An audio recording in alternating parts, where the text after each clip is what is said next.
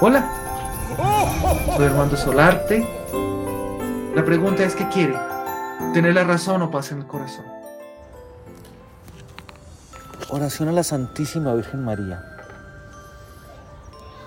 Tú que fuiste escogida por ser libre de mancha. Y por ser libre de mancha, ser el receptáculo de Dios.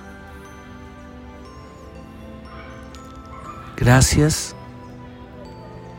por ser también nuestra mamá.